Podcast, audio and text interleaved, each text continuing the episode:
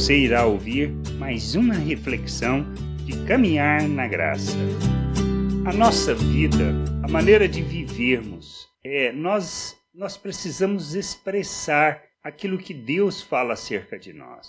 Não se trata das nossas expectativas, dos nossos desejos, do que pensamos ou do que achamos que fazemos, mas se expressamos o compromisso que Deus tem conosco e da obra que ele realizou em nós e se estamos alinhados com isso que ele fez. Lá em Lucas, no capítulo 13, versículo 26 e 27, Jesus diz: então direis: comíamos e bebíamos na tua presença e ensinava nas nossas ruas. Mas ele vos dirá: Não sei de onde sois. Apartai-vos de mim, vós todos que praticais a iniquidade. É muito claro, não se trata de andar com Jesus, não se trata de frequentar uma religião, não se trata do conhecimento que nós temos, mas se praticamos ou não a iniquidade, ou seja, se vivemos ou não alinhados com a vontade de Deus, sabendo e compreendendo que somos feito, fomos feito uma nova criatura que recebemos da natureza de Deus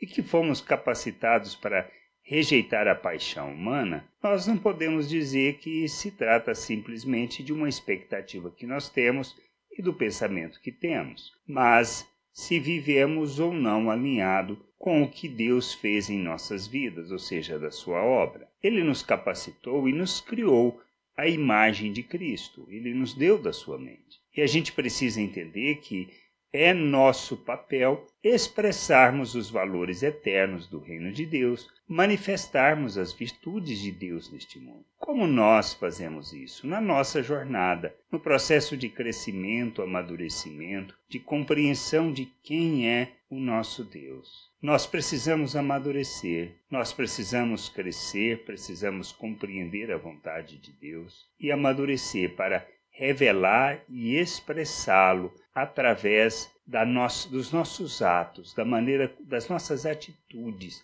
ou seja, de sermos imitadores de Cristo naquilo que fazemos. Mas não se trata de uma aparência só, mas de fato de expressarmos a obra que Deus realizou, de compreendermos, de aceitarmos e principalmente de despirmos da velha natureza, ou seja, da prática da iniquidade, de uma forma de viver que traduz uma maneira de pensar deste mundo. Não podemos ser egoístas, não podemos ser arrogantes, não podemos ser pessoas gananciosas, mas devemos viver o reino de Deus segundo a vontade de Deus, expressando e revelando o seu reino neste mundo. Que a gente possa entender isto, compreender e buscar não só o conhecimento de Deus, mas expressão de compromisso com essa vontade. De maneira que as nossas atitudes se é, revelem Cristo ao mundo, expressem Cristo, manifestem o nosso Deus.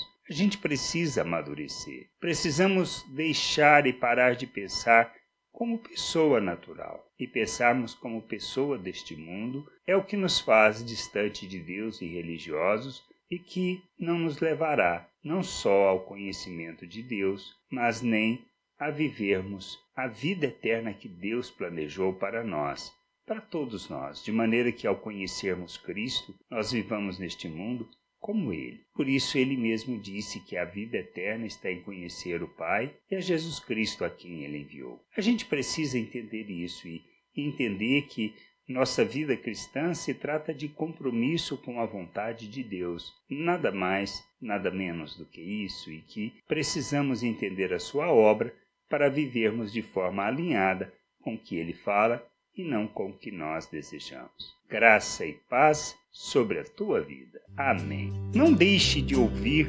outras reflexões de caminhar na graça no agregador de podcast de sua preferência. Procure por Caminhar na Graça.